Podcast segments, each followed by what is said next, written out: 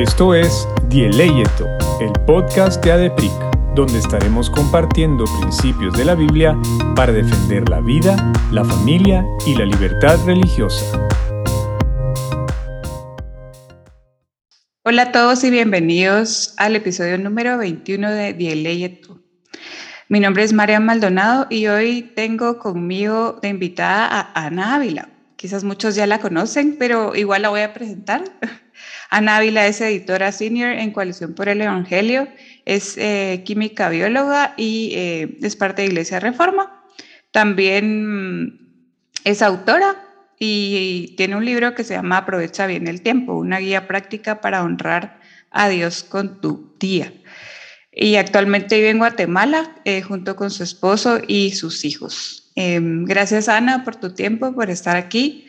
El, y el día de hoy tenemos un tema que yo creo que me hubiese encantado escuchar hace mm, casi 10 años desde que entré a la universidad. Así que eh, se llama Apologética Cristiana para Universitarios. Y yo sé que también eh, es un tema que te, que te gusta, Ana, y que, te, que has escrito, que, que, que te identificas mucho. Entonces vamos a platicar hoy de eso. Súper, gracias por la invitación. Pues bueno, eh, para empezar un poquito, contanos un poco cómo fue tu experiencia en la universidad, contanos un poco como qué estudiaste, eh, bueno, ya dije yo, ¿verdad? Que estudiaste química, bióloga clínica, pero un poquito como el proceso que te llevó a estudiar ahí, o eso más bien dicho, y que principalmente a raíz de eso, en tus años de universidad, ¿qué retos intelectuales tuviste que enfrentar eh, de acuerdo a tu fe? Bueno, la respuesta corta de por qué estudié químico, biólogo clínico es porque mi mamá no me dejó estudiar teatro. me dijo, estás loca, te vas a morir de hambre. Entonces, elige otra cosa. Y yo, está bien, ¿qué elijo? Y bueno, como ya podrán notar, yo tenía gustos muy eclécticos. Entonces, no solo me gustaban las artes escénicas, también me gustaban muchas las ciencias naturales. Desde que era pequeñita, yo, los libros que más recuerdo de mi infancia eran libros de ciencia enciclopedias de ecología, enciclopedias de astronomía. Em, me encantaba entender cómo funcionaba el mundo. Y cuando crecí, bueno, también era yo de esas niñas a las que sus papás la metían a todos los concursos. Y bueno, sí me metían a concursos como de canto y baile. Y también me metían en concursos académicos de química y física y matemáticas. Y yo disfrutaba ambas cosas. Em, entonces, como dije, bueno, quizás si esto de las artes escénicas no, no, no es lo más sabio para mí en este momento, voy a probar con las ciencias químicas. y, y la verdad es que revisé el plan de estudio de esta carrera y me pareció muy interesante y entré a la universidad y empecé a estudiar. Aunque la verdad como ya podrán notar, pues entré como sin mucha convicción al respecto, no es como que es lo que siempre soñé, aunque sí siempre mi mamá cuenta que desde que yo estaba chiquita yo decía que quería eh, ser científica y cosas así, siempre he admirado mucho a hombres y mujeres de ciencia, um, pero como yo no tenía un plan, no sabía qué quería hacer con mi vida, pues entré muy apática a la universidad, um, hasta que entendí que era maravilloso el mundo de las ciencias que no recordaba porque estaba enfocada en otras cosas cuando empecé la carrera y también entendí que Dios me estaba llevando por una razón en, ese camino y empecé a, echarle más ganas y a, y a maravillarme a través de mis clases de biología, bioquímica, virología acerca del Señor. Empecé a, contemplar su gloria a través del diseño perfecto que encontraba en esas clases. Em, y la verdad sobre retos intelectuales que mencionabas, no recuerdo ninguno específicamente. yo solo lo, que más recuerdo es estar maravillada de la gloria de Dios estudiando mi carrera, eh, cuando me explicaban todas las, eh, las biomoléculas, el ADN, las proteínas y cómo todo estaba maravillosamente estructurado y diseñado, yo no podía hacer otra cosa sino glorificar a Dios. Y la verdad es que no recuerdo ningún momento así de conflicto intelectual que yo dijera, no, no tuve ningún maestro, gracias a Dios, eh, particularmente antagónico a la fe, no, no, era algo que se consideraba. Sí la gente medio me veía raro, pero más que por mi, por mi fe, era por mi ética sexual. Creo que eso era lo que más les, les choqueaba a mis compañeros, ¿cómo que no, no tienes novio? ¿Cómo que no has tenido relaciones sexuales? ¿Cómo? Esas eran las cosas como que les movían más el tapete respecto a mi fe, no tanto la parte de la ciencia. Ah, pues qué interesante, tal vez hacemos otro tema eh, de eso específicamente, porque, porque también tocamos los temas como de, de sexualidad o, o, feminidad, esas cosas, pero yo, yo me enfocaba un poco y, y qué curioso que lo digas, porque yo sí tuve una experiencia en mi tercer año de la universidad en una, en una clase que se llamaba Ciencias Cognitivas. Era extra, realmente no era parte del pensum, pero el profesor que la daba era un, alguien que yo admiraba mucho. Era doctor en ciencia política, era eh, economista y yo estudié ciencias sociales, ¿verdad? Entonces tal vez no hay es lo que yo siempre hablo con mi esposo, que es ingeniero, que él siempre dice, es que, o sea, en la ciencia es 2 más 2 es 4, ¿verdad? Pero en ciencias sociales, ah, no, puede ser esto, puede ser lo otro, y es un poco gris, pero hay gente que le gusta, como a mí, digamos, ¿verdad? Eh, y este profesor nos puso a leer un montón de cosas que, que personalmente te cuento que, que sí me hicieron dudar, no de que, no de como mm, como esencialmente de, quién era Jesús, digamos, pero sí como él decía, porque tuvimos varias clases donde él decía que hay, autores que dicen que nosotros hicimos o creamos a Dios, como que la religión no es de arriba para abajo, que Dios nos revela, digamos, una, una revelación, valga la redundancia, sino que nosotros como seres humanos creamos a nuestra imagen a un Dios y un montón de cosas que, que, hablaba como que la Biblia no era verdad, que las pruebas de la resurrección, cositas así, que yo honestamente en mis años, en mi tercer año, te estoy hablando hace ocho años pues de la, de la universidad, yo me sentí choqueada porque de verdad que no, no sabía por qué creía en qué creía. O sea, mm, por qué lo creía eh, y, y como esas pruebas que alguien te puede decir, bueno, es que Jesús sí existió, pero él no era Dios, digamos, ¿verdad? O sea, nadie te va a negar la, la historicidad de, de, Jesús. El punto es de que a mí sí me pasó. Eh, y, y, fue gracias al Señor y Providencia que tenía una amiga que me recomendó, me recomendó a Josh McDowell eh, que escribe un libro como de 400 páginas, solo como punto por punto, hablando de por qué la Biblia es la verdad, por qué podemos confiar en la Biblia, por qué podemos confiar en, en Jesús, el testimonio de los apóstoles y un montón de cosas que quizás mezclaban eh, arqueología, historia, eh, pero también digamos, la, la, pura ciencia social, ¿me entendés? No solo como ciencia, ciencia. Pero yo hubiera pensado, digamos, si hubiera estudiado algo que no hubiera sido ciencias sociales, sino eh, justo, ¿verdad? Algo así como química o ingeniería o algo así. Mi percepción era que quizás podría alguien tener un choque, eh, como por ejemplo en la teoría de la evolución o cosas así que ya no es, porque este profesor, te cuento que por cierto, era católico antes de y hasta me contó un día que quería ser padre y que se desencantó de la iglesia como institución. Mm. Y, bueno, se desencantó de Dios. Seguramente no lo conocía. Tiene mucho que ver, es que más que la ciencia es el científico, más que la materia es el profesor. Va a depender mucho de la... Y, y eso es lo interesante, porque el hecho de que no todos tengamos esas experiencias así de fuerte, nos dice algo, nos dice, no es necesariamente el dato científico, la información, eh, sino la, la, manera en que interpretamos esa información. Y eso depende mucho de quién te esté dando la materia.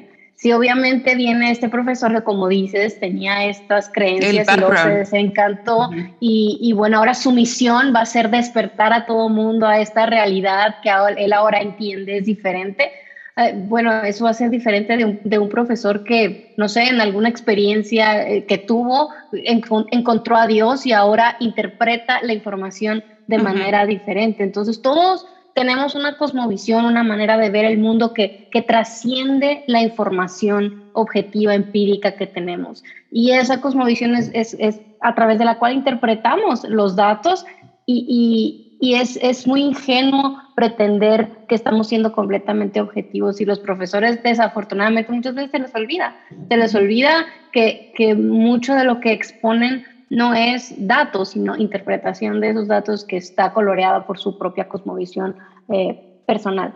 Entonces, a mí no me tocó tener ningún profesor así como muy, al contrario, hasta tuve profesores cristianos que, que todavía son muy amigos míos y que ellos siguen estudiando sus doctorados eh, y, que están como profesores de ciencias y que son personas de fe. Entonces tuve la bendición de, de no encontrarme en mi carrera con, con ese tipo de profesores, aunque conozco que existen y he escuchado muchas historias de terror también, pero a mí no me tocó ninguna. Qué bueno, qué bueno. Pero, y entonces, em, quizás hay un cliché, digamos, que la gente o los chavos crea, que llegan a la universidad creen que si, les, si tienen esas dudas como las que yo te conté, por ejemplo, son malas, ¿verdad? O tal vez llegan a sus papás y, papá, mira, ¿verdad? ¿Por qué? O sea, ¿por qué la Biblia es verdad? ¿Qué, ¿Por qué? O sea, hasta cómo poder retroceder en el proceso, hasta cómo se formó. Y muchas veces hay papás que no van a responder, ¿verdad? O que no saben, lastimosamente. Entonces, ¿Cómo o podrías recomendar tú cómo abordar a esos eh, eh, jóvenes que tienen esas dudas, quizás que, que, puedan como hacer tambalear su fe? ¿Qué, qué les recomendarías a, a esos jóvenes? Lo primero es que no sientan la necesidad de esconderse, de pretender que esas dudas no están ahí, porque Dios conoce nuestros corazones aún mejor que nosotros. Dios sabe sabe las brechas en nuestro entendimiento, sabe lo que nos falta saber, sabe las inquietudes que hay en nuestro corazón. Entonces no sirve de absolutamente nada intentar pretender que no están ahí. Y da miedito exponerlas a las personas, porque desafortunadamente sí estamos en una cultura muy obediente. Nos gusta decir sí, amén, nos gusta hacer caso, no cuestionar, no preguntar, no averiguar. Eh, solamente así me dijeron que es, entonces así es, y no averigües, no preguntes, no, no o sea, tú nomás uh di esto, así son las cosas. Vivimos en ese tipo de cultura mucho, o sea, no se, no se nos estimula desde pequeños, no solo en cuestiones de fe, sino en general. Se va a hacer esto porque yo digo, me obedeces porque así son las cosas. En la escuela es memorización y te lo macheteas y no preguntes, no averigües, es la información que tienes que saber y ya. Y eso se infiltra en nuestras iglesias y así es como, así es como muchas veces nos enseñan acerca de nuestra fe. Simplemente afirma esto y no preguntes. entonces sí da un poquito de miedo porque no, no, no necesariamente todos nosotros tenemos este ambiente de apertura em, en, en nuestras familias o nuestras iglesias. Pero lo que sí es seguro es que tenemos un Dios que conoce nuestros corazones y al que podemos ir con total libertad. Entonces yo, yo animaría a cualquiera que nos escuche a empezar por ahí a ser honesto delante de Dios, dejar de pintarse una sonrisa en el rostro, dejar de pretender que no tengo preguntas y, y, simplemente derramar nuestros corazones delante de Dios y rogar por sabiduría y por entendimiento delante de Él. Es él es el Dios de toda verdad, Él es el Dios de toda sabiduría y Él nos dice que si pedimos sabiduría con fe, Él nos la va a dar. Así que tenemos que empezar por ahí. Tenemos que ir delante de Él en oración, clamar y, y pedirle que Él nos dé luz y nos, nos, nos dirija a los recursos adecuados, a las personas adecuadas para poder ir aclarando nuestras dudas. Yo creo que ese sería el primer paso. Ahora, el segundo paso es, um, ojalá que haya alguien de confianza en nuestro caminar espiritual, algún líder, algún papá, mamá, maestro, alguien con el que podamos compartir lo que hay en nuestro corazón y que no necesariamente tiene que ser una persona que tenga todas las respuestas, pero sí puede ser una persona que te acompañe en el camino a buscar algunas respuestas. a veces nos sorprende, pero muchas veces las personas que admiramos tampoco tienen idea de muchas cosas que nosotros tenemos escondidas, ¿verdad? Porque no, porque no nos, no nos hemos animado a hacer preguntas y ellos tampoco probablemente se han animado a hacer preguntas. Entonces, no necesariamente tiene, tiene que ser una persona que sepa todo acerca de todo, pero sí una persona de confianza con la que puedas abrir tu corazón y poder caminar juntos. Y bueno, vivimos en una época de tantos recursos, tantos, tantos, tantos recursos. si estás escuchando este podcast, este, esta entrevista, tienes lo que necesitas para encontrar información acerca de tu fe. no tienes que tener miedo de buscar. Entonces, no sé si al final o, podamos recomendar algunos recursos que sean un buen lugar para empezar, em, pero ir a buscar a estas personas intelectuales de, alto nivel que, que, han respondido y han proveído argumentos acerca de la validez eh, de nuestra fe la validez intelectual, que no, no es una fe ciega, no es una fe eh, que, que, no tiene bases ni evidencia que la respalden, sino que es una, una, una fe eh, verdadera, basada en, en evidencias históricas acerca de la existencia de Dios y de, y de, Jesús y su resurrección y todo eso. Entonces, no tengamos miedo de ir a esos recursos, estudiarlos, va a ser incómodo, va a ser cansado, va a ser difícil y eso es otra cosa. Muchos nos quejamos de que no sabemos, que no entendemos, pero no estamos dispuestos a hacer el trabajo duro de pensar. Y pensar, luchar con las dudas es trabajo duro. Entonces también animaría a las personas que permanezcan y que perseveren en medio del sentirte ignorante, en medio del no entender, en medio de que te duela la cabeza, en medio de que encuentres dos posturas diferentes y no, no, no sabes cuál decirle sí. Um, es un proceso pero, pero es un proceso en el, que, en el cual el Señor nos puede fortalecer y nos puede guiar a toda verdad. Así que también animaría a esa persona a permanecer. Sobre todo que yo creo que está bien que tengamos dudas, pero no para, no para abandonar la fe, obviamente. O sea, siempre sería como para... Y, no estoy diciendo como que no puedas leer las cosas contrarias al cristianismo, pero no para confundirte, sino al revés, como para fomentar más tu, tu análisis, digamos, y, buscar del otro lado, ok, ¿qué puede, qué puede sustentar y, y, confrontar la otra idea a la que me estoy enfrentando que me, me hace generar dura, dudas? Sí, yo creo que ahí es clave una relación personal con Dios. De ahí tienen que partir las cosas. O sea, porque sí sí existen personas que se han convertido tras una búsqueda intelectual que vienen así de, de la completa incredulidad y buscan la evidencia, se dan cuenta de la evidencia y se convierten en el Señor. Si es Luis, él decía que era como que el convertido más, más necio, es como que él no quería convertirse en un ateo, pero fue imposible eh, después de, contemplar la evidencia no, no creer en la existencia de un Dios. Pero la mayoría de nosotros, Dios nos convierte a través de la predicación sencilla del Evangelio, nuestro corazón es transformado, empezamos una relación con Él y después empezamos a crecer en nuestro entendimiento de esta fe que profesamos. Ese es el camino que la mayoría de nosotros ha experimentado y es bien importante seguir cultivando y, principalmente cultivar esa relación con Dios, el conocer a Dios en su palabra, el saber qué es el Evangelio, qué es lo que Dios ha hecho por nosotros, em, porque esa madurez espiritual, ese, esa convicción que el Señor va desarrollando en nosotros es la que nos va a sostener en medio de estar investigando cosas contrarias a la fe, ¿verdad? Pero si no conoces la Biblia, no conoces a Dios, no conoces el Evangelio, no tienes convicción acerca de quién es Dios, qué es lo que Él ha hecho a su favor, acerca de su amor por ti en la cruz, si no conoces esas cosas tan básicas de nuestra fe, bueno, nomás vas a ir a hacerte bolas cuando intentes como ah, buscar evidencias arqueológicas y eso, que, está muy padre todo, pero lo principal es Dios, su persona, su obra, quién es Él, qué hizo a nuestro favor, eh, ¿por, qué, por qué dice la Biblia que Dios nos ama, cómo puedo saber que Dios me ama. Y todas esas son cosas que encontramos en la escritura y que necesitamos estar llenos y convencidos de eso para entonces, a partir de esa base sólida, de esa relación fuerte que tenemos con el Señor, poder ir y y seguir profundizando en, evidencias acerca de la fe. Básicamente es empezar con la Biblia, entonces, ¿verdad? Eh, no, no, no, tendríamos como por qué ir a buscar otro lado que no sea la Biblia.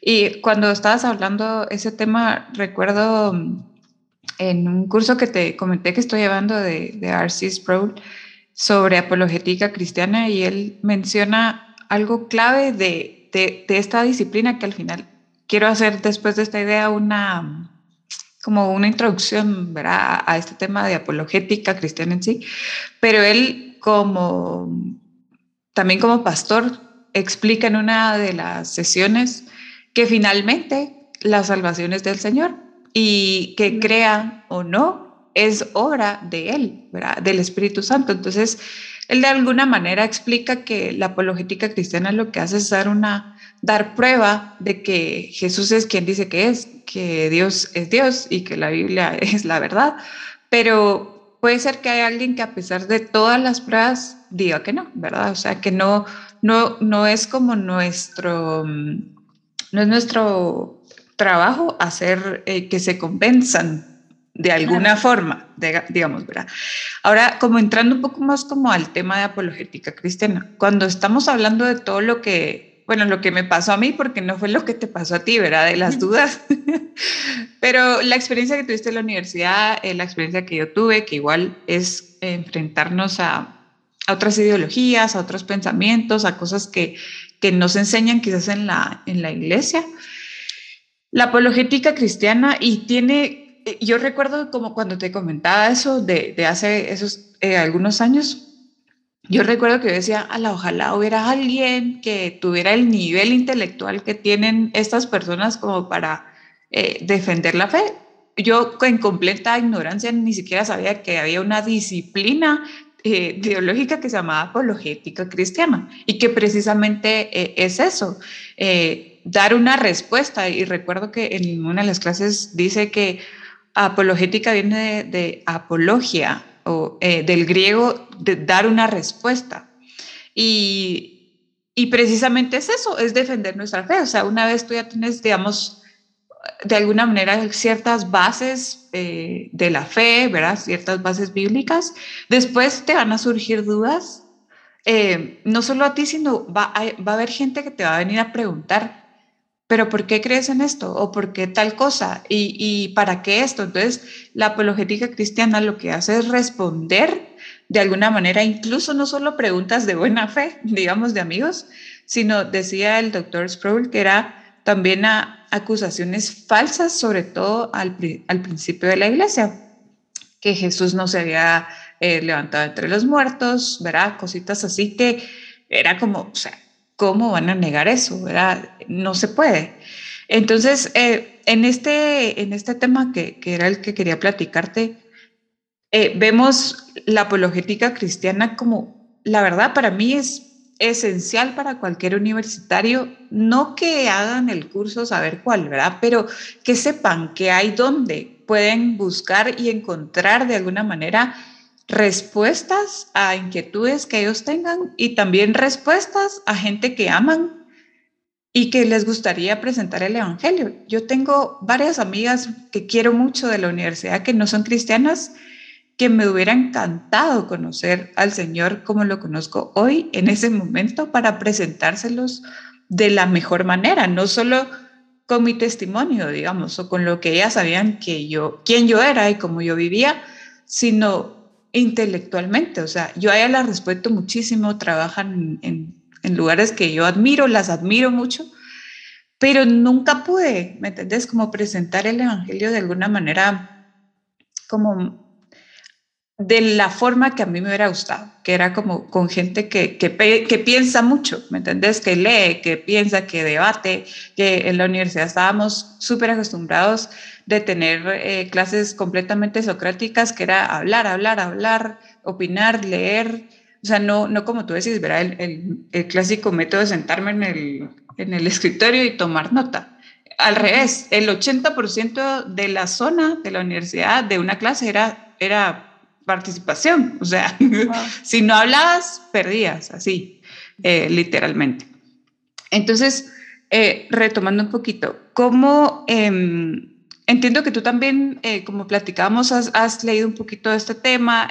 yo también, como te digo, no soy para nada experta ni nada. Es algo que estoy empezando a descubrir y que me, me apasiona. Pero, ¿cómo podríamos definir entonces eh, esta apologética cristiana? Ya, ya digo un poco como introducción, pero, pero ¿cómo, de lo que tú has leído y has estudiado, cómo lo podríamos definir?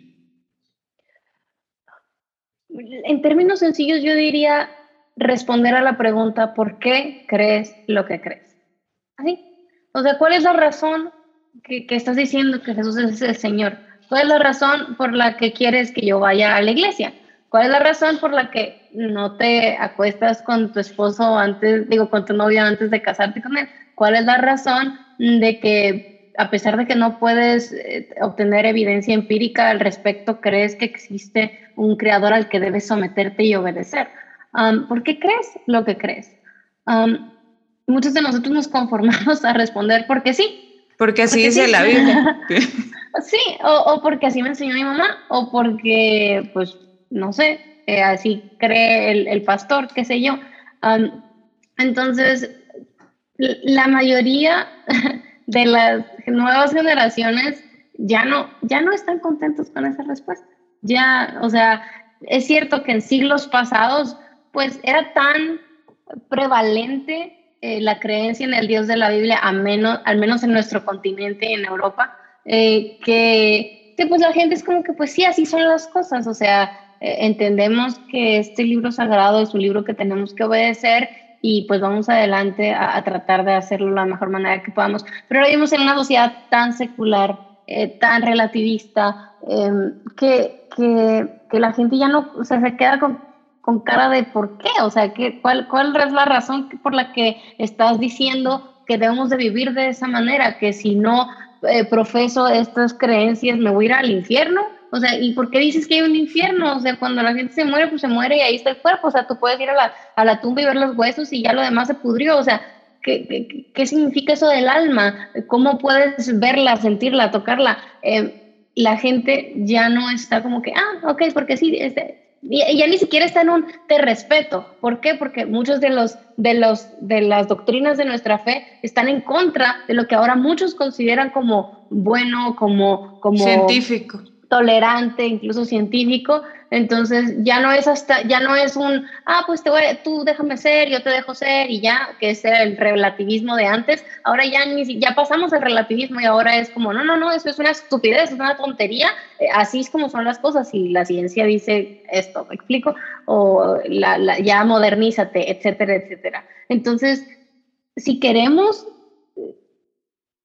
impactar al mundo, necesitamos responder al mundo cuando nos pregunta, porque lo que hemos hecho durante décadas, desafortunadamente, es retraernos en nuestra burbuja cristianoide y vamos a nuestras escuelitas cristianas, a nuestras universidades cristianas, a nuestros trabajos cristianos, con la gente cristiana, en nuestras iglesias cristianas, y hacemos todo marca cristiano, eh, y aquí nos, nos hacemos encerrados, y aquí todos nos entendemos, y aquí todos estamos de acuerdo en todo, pero ahí el mundo perdido, el mundo sigue, eh, decayendo eh, cada vez más eh, según su propia opinión, tratando de ser sabios con, con, su propia sabiduría humana y nosotros aquí muy cómodos en la burbujita, ¿verdad? Pero eso no es a lo que hemos sido llamados, hemos sido llamados a hacer su luz, a hacer sal, a, compartir las buenas nuevas del Evangelio, a, como hemos dicho, presentar defensa, pero es mucho más cómodo estar en esta burbujita donde todos nos entendemos y nadie nos cuestiona nada y estamos todos de acuerdo con lo mismo y no tenemos que pensar en por qué creo lo que creo, sino simplemente todos me van a dejar ser, ¿verdad? pero, pero si queremos realmente impactar, ser sal y luz, tenemos que responder cuando la gente nos pregunta, ¿por qué crees lo que crees? Y entonces, ¿qué temas, digamos, esenciales un cristiano, si, si digamos, ahorita nos está escuchando un chavo en primer año en la universidad, que está en, no sé, en derecho o lo que sea, eh, ¿qué temas esenciales debería de saber para al menos defender su fe? Uno, yo creo que ya dijimos la existencia de Dios, digamos, o sea, alguien siempre le va a preguntar por qué crees que Dios existe. ¿Qué otros temas dirías tú que, que deberíamos de, de alentarlos a que investiguen, a que se preparen de alguna manera? Yo creo que algo central, central, si no es lo central, es la resurrección de Cristo, porque sobre ese artículo de fe se cae o se levanta mm, el cristianismo. si Jesús no resucitó, pues, ¿qué estamos haciendo aquí? este, entonces, pero si Jesús resucitó, ok. O, sea, es, es una cosa o la otra. Si Jesús no resucitó, todo esto es una farsa, estamos perdiendo el tiempo, eh, eh, somos los más dignos de lástima, dice el apóstol Pablo, ¿verdad? Pero si Jesús resucitó, Jesús resucitó y de delante de él se tiene que doblar toda rodilla. Entonces, eso es, es donde cae o se levanta nuestra fe. Así que necesitamos responder a la pregunta, ¿por qué crees que Jesús resucitó cuando los muertos no resucitan? O sea, una y otra vez yo creo que es el experimento más, más hecho en la historia. La gente se ha muerto millones de veces y pocos se han levantado y nadie se ha levantado según los que no creen en los milagros, ¿verdad? Entonces, ¿cuál es la evidencia para la resurrección de Jesús? Porque creemos que verdaderamente se levantó entre los muertos. Eso es algo bien importante. Otra cosa yo diría sobre la confiabilidad de las escrituras porque todo lo que creemos, o sea, puedes decirle a alguien, hay mucha gente que cree en Dios, o sea, sí debe haber algo por ahí, pero ¿cómo sabemos que el Dios de la Biblia es el Dios verdadero? Entonces, ¿qué, evidencias tenemos para confiar en la Biblia como un documento eh, fidedigno respecto a la naturaleza de Dios? Um, eso es también súper importante. Yo diría que esas dos cosas van a dar lugar a muchas otras cosas más, porque si uno tiene bien establecida su convicción en la resurrección de Cristo y su convicción en las escrituras como fuente de verdad, bueno, a partir de ahí se van a aclarar un montón de cosas en su cosmovisión, ¿verdad? Porque entonces, si Jesús es Dios y la Biblia nos revela acerca de este Dios que hizo los cielos y la tierra, bueno, vamos a poder entender un montón de cosas acerca de la moral, eh, etcétera, etcétera, ¿verdad? Pero pues, si no, si, si, si no establecemos por qué creemos que Jesús es Dios y por qué creemos que la Biblia es una fuente confiable de revelación acerca de Dios, pues no vamos a poder avanzar mucho en la conversación. Sí, y, sería incluso otro tema abordarlo tal vez no solo a amigos agnósticos o ateos, sino a judíos o musulmanes o gente que cree completamente que nuestro libro no es la verdad, digamos, o, la Biblia no es la verdad, sino que ellos tienen, digamos, sus, propias, sus propios libros o sus propias fuentes de verdad. Entonces, eh, sí, tiene razón como, como es de importante eh, esos temas, sobre todo para, para gente que después se puede ir por las ramas, pero, pero, si, pero si regresan como al tronco, ¿verdad? Que quizás esas son tres, esas tres afirmaciones que dijimos, eh, luego ya como pueden hacer más eh, profundas las, las raíces o, las bases. Hablando también un poco más de, de la Biblia.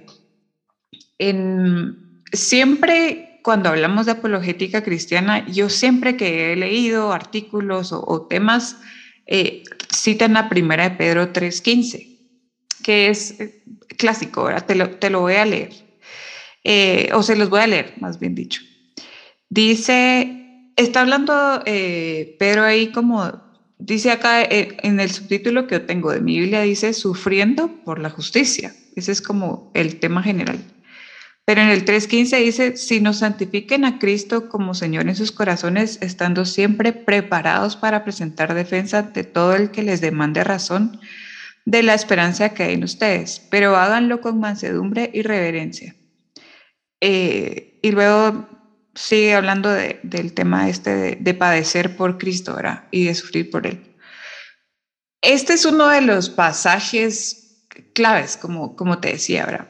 Creo que seguramente lo conoces y sé que, que sabes que es eh, como el central de la apologética cristiana. Y es bien claro porque bien dice ahí que tenemos que estar listos para defender la fe, pero hay una parte ahí que a mí me gusta y que, y que es algo que, nosotros como organización ponemos en práctica porque, eh, y la, la parte clave es hacerlo con mansedumbre y reverencia. Porque mira, vas a los grupos Provida, que por supuesto son aliados ¿verdad? de nosotros, Provida, familia, libertad religiosa, vas a Twitter o lo que sea. De hecho, ahorita está la asamblea de la OEA en, en línea y se escuchan ponencias y todo pero haces como un poquito el, ejercicio de meterte a YouTube a buscar eh, ponencias pro vida y todo, o en Twitter, eh, exponentes eh, jóvenes, pro vida, pro familia, en contra del aborto principalmente, y tú ves cómo atacan a las, a las feministas, a los pro aborto, pero no solo el argumento, o sea, la persona, los ridiculizan completamente. Y yo honestamente veo que acá el Señor, o sea, sí, nos manda a defender nuestra fe. Si es en el círculo que, de influencia que estés, tenés que defender tu fe. Eh, pero de, de, esta manera, la verdad es que rompe con el, como que con el molde normal de cuando estás en un debate, digamos, y que quizás las, las cosas se ponen calientes y en lugar de, de atacar el argumento, empiezas a atacar a la persona. Y ahí pierde completamente el sentido de todo esto, porque eh, con, con, Astrid Ríos, que es con la que es, co-host, pero eh, no está hoy por temas personales, yo siempre le decía, mira, ¿cuál es la lógica de todo si al final la persona no es salva? O sea, ¿qué importancia tendría que ganemos argumentos, debates y las leyes en el Congreso y cosas así? Si no presentamos el Evangelio, o sea, si no creemos que al final esa es la sombría y ese es como el mensaje transversal que deberíamos de tener al momento de defender nuestra fe en estos tres pilares que te comentaba. Ese es uno de, los, de las claves, digamos, de, la apologética cristiana y, y me encanta, eh, personalmente creo que es un distintivo que deberíamos de tener los cristianos y es tal vez, yo hago como un llamado a la reflexión a la gente que es muy emocional en el momento de defender la fe, está bien, necesitamos gente así, pero ¿hasta dónde, verdad? ¿Hasta dónde está esa como línea donde tú puedes decir, yo jamás entonces podría entablar una relación con un amigo que no piensa igual que yo porque cree que lo odio, porque cree que yo creo que es un tonto o es, verá, cualquier cosa o cualquier adjetivo que despectivo, ¿verdad? Eh, creo que esa es una clave que, que hemos visto en, en, el tema de apologética cristiana, cómo al final no nos tiene que ganar la, la emoción, sino el objetivo principal que sea que conozcan al Señor quien yo conozco, al Dios de la Biblia que yo conozco. Eh, otro pasaje eh, que, que, que quería que discutiéramos es Hechos Hechos 17. Eh, que está Pablo en Atenas. Y, te recordás que, dice acá que Pablo estaba en Atenas y platica con todos esta gente súper intelectual, súper inteligente, y hace esa defensa de la fe, ¿verdad? Hace esa, esa como eh, dice aquí que empieza en la ciudad, luego va a la sinagoga con los judíos, luego va a la plaza, que era como lo como, baja la plaza, el mercado, era la, donde está la gente, y termina con el areópago, o sea, que era, era como una asamblea de la gente que se, se juntaba literalmente a pensar. Entonces, yo, yo veo, y, y no sé tú cómo lo ves también, Ana, estos dos pasajes claves tan importantes para personas que dicen, ok, estoy en la U eh, o voy a la U, voy a enfrentarme, digámoslo así, o voy a codearme con gente que tiene muchas ideas, muchas ideologías, eh, quizás contrarias al cristianismo, pero la verdad es que podemos ir a la palabra incluso para ver ejemplos cómo debemos defender nuestra fe. Eh, ¿Qué pensás? Tenemos que ver a Jesús, o sea, cómo Jesús hablaba, cómo se dirigía a las personas, cómo amaba a las personas que estaban perdidas y tenía compasión. ¿Qué es lo que qué es lo que amamos? ¿Tener la razón o amamos la verdad? ¿Qué es lo que amamos? ¿Ganar argumentos o ganar a personas? Estamos conscientes de que cada ser humano con el que interactuamos es una imagen de Dios, es, es, es, es creación de Dios, o estamos ahí simplemente porque queremos lucirnos con nuestra inteligencia o, o humillar a otras personas para sentirnos mejor con nosotros mismos. Tenemos que ser bien honestos porque somos tan buenos para vestir de virtud nuestro pecado, para vestir de, virtud nuestra soberbia, nuestro orgullo, nuestra necesidad de ser aplaudidos, de ser reconocidos. Entonces, eh, todo parte de, de nuevo la relación íntima que tengamos con Dios, el sabernos pecadores nosotros, el, el, saber que nosotros hemos sido perdonados por pura gracia, que no somos mejores que absolutamente nadie, que si entendemos lo que podemos entender, si estamos convencidos del Evangelio, como hablamos antes, es por misericordia del Señor. Y nosotros queremos, anhelamos que otros también sean alcanzados por esa misma misericordia. Ese es verdaderamente nuestro deseo, ¿no? Porque si no lo es, que el Señor nos libre de, de estar ahí hablando, esparciendo odio, esparciendo eh, orgullo y soberbia delante de las personas. Necesitamos pedirle al Señor que nos cambie a nosotros primero, que humille nuestros corazones, que nos dé ojos para ver a las personas como Él las ve, con esa compasión, con ese amor, porque tampoco se trata de, de, de sobar la joroba. como de, no, sé si se usa esa frase, en México lo usamos mucho, es como, ay, sí, todo está bien. Ay, como dar palmaditas. Ajá, este, Jesús era muy eh, directo para hablar y cuando confrontaba el pecado de las personas lo hacía sin rodeos y, hablaba de manera fuerte y firme, pero siempre con compasión, con mansedumbre, siempre en amor. Eso debemos ser nosotros también. y eso, eso solo lo puede hacer el Espíritu Santo en nosotros y tenemos que estar continuamente delante de Él pidiéndoles que nos transforme al Señor para poder ver a otros como Dios los ve, para tener compasión de sus almas, para, para escuchar realmente, no simplemente buscar responder responder. Y eso es lo que, algo que pasa mucho con, con, los jóvenes y me pasaba a mí también, es como que eh, ya quiero venirte a decir todo lo que sé, eh, en lugar de realmente escuchar, entender a la persona, hacer preguntas, entender qué hay detrás de la pregunta que me está haciendo, conocer su contexto, su situación y amar verdaderamente a la persona. Porque eso hacía Jesús, eso hacía Jesús, comía con la gente, hacía preguntas, conocía su corazón y luego daba la palabra precisa para, para esa persona, la palabra que ella o él necesitaba en esa situación. Entonces, así tenemos que ser nosotros también.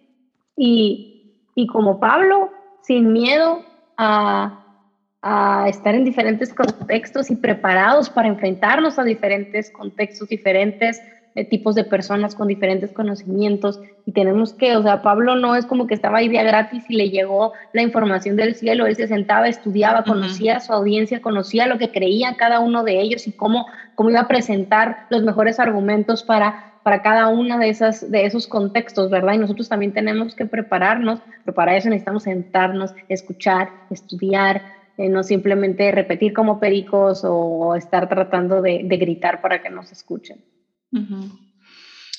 y, mira, para cerrar, ¿qué, qué libros podrías recomendarnos em, para gente? Yo, yo lo pensaba como en dos categorías. Gente como tú, que estudió ciencias puras o ciencias naturales, y gente como yo, que estudiamos ciencias sociales. Quizás hay dos, eh, ahí, obviamente hay uno hay libros quizás que pueden empatar a ambos, pero si tú conocieras ciertos libros específicos para estas dos eh, ramas, digamos, ¿cuáles serían?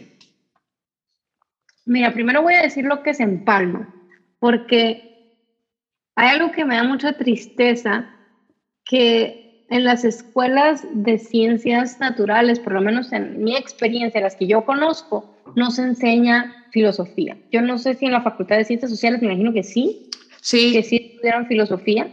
Em, es bien importante entender cómo funciona la filosofía y cómo la filosofía influencia la manera en que hacemos ciencia y entendemos el mundo. Y para eso les recomiendo leer a Alvin Plantinga, es un filósofo cristiano que ha abordado temas de la relación entre la ciencia y la fe. Y él habla sobre la filosofía naturalista y la filosofía cristiana y cómo la, filosofía cristiana, la teología bíblica es mucho más compatible con el quehacer científico que la filosofía naturalista atea. Um, y es bien importante entender eso. Mm, y creo que tanto estudiantes de, de, ciencias sociales como de ciencias naturales pueden beneficiarse de eso. Ahora, de ciencias naturales, pues esa es mi área. Entonces yo recomendaría autores como John Lennox. Eh, creo que John Lennox es un buen lugar para empezar. Sus libros son sencillos, eh, fáciles de leer, pero también te pueden llevar a profundizar más si, si lo deseas. ciencias sociales. Estoy tratando de pensar. y ver mi librero. Josh McDowell. ¿Qué te qué Josh McDowell, sí, puede ser. Lo, lo he leído, hace rato que no lo leo, pero sí, es bueno. Josh McDowell, sí, él escribió el primer libro de apologética que leí, yo creo, el de No dejes tus errores en la puerta. Ese, ese, es un libro como para más adolescentes. Sí, pues Josh McDowell, déjame leerlo porque si no me va a molestar si estoy diciendo otro autor diferente. hay, hay, hay, un, hay, un, hay un español, pero no me recuerdo que recién vino a Guate, em, que creo que habla también de bioética, que es un tema interesante. Ah, Sí, cierto. Antonio Cruz. Él, sí, ¿verdad? Antonio Cruz tiene un buen libro que se llama Biótica Cristiana. Es un poquito eh, viejo el libro, así que probablemente no va a tener como las cosas más novedosas de, de ciencia, pero, pero las bases ahí están, los fundamentos, y creo que es, es bueno para, para poder eh, adentrarse al tema. Y bueno, sí es Luis, o sea, sí es Luis, es fantástico. También él, estudió pues letras, así que no era como científico, pero él tiene muy buenos libros. Era científico, pero social. Sí, digamos. experto en literatura. Eh, y bueno, tiene entre muchas cosas, pues tiene su libro Mero Cristianismo, que, que es buenísimo. Déjame ver si es Josh, si es Josh McDowell y Bob Hosteller. No lo conozco, el George, el Bob pero yo recuerdo muy bien el, día que mis papás me compraron ese libro. Eh, por ahí lo debo tener, no sé si está en México, pero es un libro sobre evidencias, o sea, mitos acerca del cristianismo y evidencias acerca de nuestra fe. Y, es un muy buen libro para empezar. Es como más, sí, es como más para adolescentes, no tanto universitarios, pero, pero, pero es, es, muy buen recurso también. Y bueno, eh, Tim Keller, él es pastor. Eh, así que él, tiene su libro de una fe razonable, eh, es razonable creer en Dios y una fe lógica. Son libros muy buenos también que creo que por, para los sociales, la verdad es que para todos, aquí todos lean todo mejor. Este, aquí todos mejor solo lean, entonces empecemos porque lean. Pero sí, esos son algunos autores buenísimos. Ok, bueno, eh, Gracias, gracias Ana por, tu tiempo y por, esta plática. Yo creo que, como te decía al principio, a mí, y quizás yo no lo buscaba bien, pero bueno, hace 10 años me hubiese encantado tener más a la mano estos recursos, no solo, em, digamos, bíblicos y, cosas que hacen muchos ministerios eh, en el mundo, eh, en inglés, en español, pero tratamos, lo que tratamos de hacer acá es que sea también eh, para Guatemala. Entonces, la idea es que hayan chavos que conozcan que hay gente en Guatemala que le metemos cabeza, es algo que hicimos en Guate y quemamos neuronas y pensamos eh, para, para razonar, para, para pensar y mm, para dar una defensa al final de, de nuestra fe. Así que gracias por tu tiempo y los esperamos a todos en el próximo episodio. Te esperamos en el próximo episodio. No olvides suscribirte. Síguenos en nuestras redes sociales como ADEPRICGT y para más recursos visita nuestra página adepric.org.